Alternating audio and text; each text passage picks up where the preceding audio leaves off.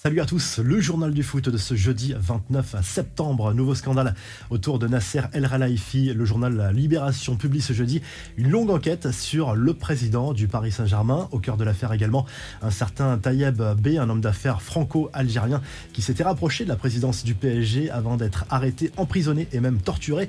Selon Libération, il aurait eu en sa possession des documents compromettants sur le boss du PSG, a finalement été libéré après avoir remis tous ces documents aux autorités locales du Qatar, des documents qui concerneraient des soupçons de corruption autour de l'attribution du mondial 2022 au Qatar. Cela ne concerne donc absolument pas le Paris Saint-Germain, le boss du PSG, Nasser El Khelaifi, qui par ailleurs a accordé une interview au journal Politico dans laquelle il s'en prend à nouveau au FC Barcelone et ses montages financiers pour recruter à grands frais lors du mercato estival et il assure par ailleurs que l'UEFA va ouvrir une enquête contre le club catalan.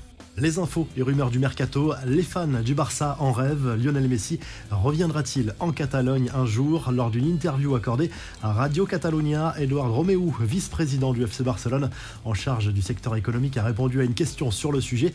Il explique que le Barça n'a toujours pas les moyens de le faire revenir dans l'état actuel des choses, sauf gratuitement. Cela ouvre tout de même une porte puisque Messi est sous contrat avec le PSG jusqu'en 2023 avec une année supplémentaire en option. Il a donc les cartes en main. Il faudra surtout qu'il fasse un gros sacrifice en termes de salaire.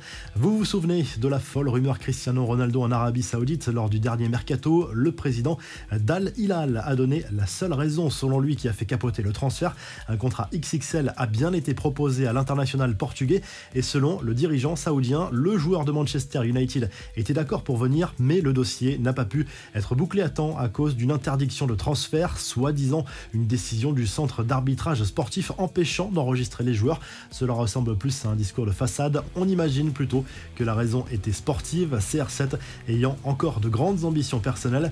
De son côté, le Real Madrid veut piller Manchester City. As confirme que le club merengue veut attirer Erling Haaland sans doute en 2024 grâce à la clause libératoire négociée à 180 millions d'euros. Le deuxième joueur de City qui est visé par le club espagnol, c'est Joao Cancelo qui pourrait lui débarquer l'été prochain. Ces révélations à présent concernant Erling Haaland lors d'une interview pour le Mondo Deportivo, l'ancien entraîneur personnel du joueur à Dortmund a détaillé comment le Norvégien avait réussi à prendre 12 kilos de muscles lors de son passage en Allemagne, le résultat d'une alimentation stricte, d'un entraînement adapté et d'une génétique hors norme selon lui.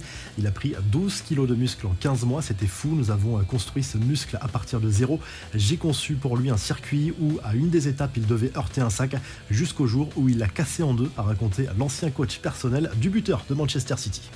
Les infos en bref, Karim Benzema est reparti avec trois récompenses individuelles lors d'une soirée organisée mercredi par le journal Marca. En attendant peut-être le ballon d'or, l'attaquant français a récupéré le trophée Alfredo Di Stefano du meilleur joueur de la saison passée en Liga et le trophée Pichichi du meilleur buteur du championnat. Il a également été désigné meilleur joueur de la saison par les supporters.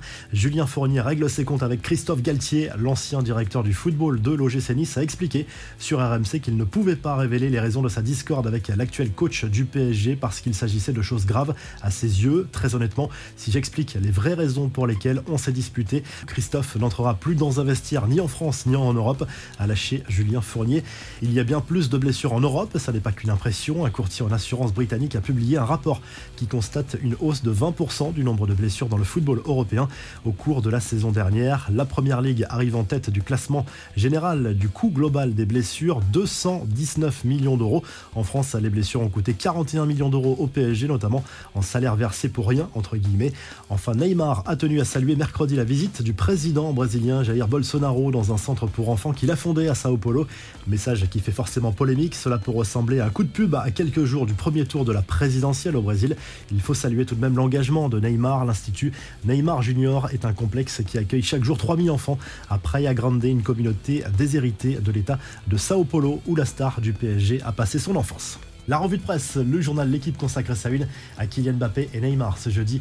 On le sait, la relation est extrêmement tendue entre les deux stars du PSG depuis plusieurs mois maintenant, mais ils ont pris une décision importante pour le bien du Paris Saint-Germain, à savoir enterrer la hache de guerre et éviter à tout prix les polémiques dans les médias lors des prochaines semaines. En Espagne, le Mundo Deportivo consacre sa une à la jeunesse espagnole qui prend le pouvoir, y compris en sélection à l'image des deux joueurs du FC Barcelone, Gavi et Pedri qui espère briller désormais lors du mondial 2022. Luis Enrique leur fait confiance. Et en Italie, la Gazette dello Sport consacre sa une à Milan Skriniar qui a déclaré sa flamme au tifosi de l'Inter, le club lombard qui a pris un gros risque avec l'international slovaque en le conservant à tout prix cet été parce qu'il est sous contrat jusqu'en juin 2023. Cela veut dire qu'il pourrait partir libre dans un peu moins d'un an s'il ne renouvelle pas son contrat avec les Nerazzurri. Si le journal du foot vous a plu, n'hésitez pas à liker, à vous abonner pour nous retrouver très vite pour un nouveau journal du foot.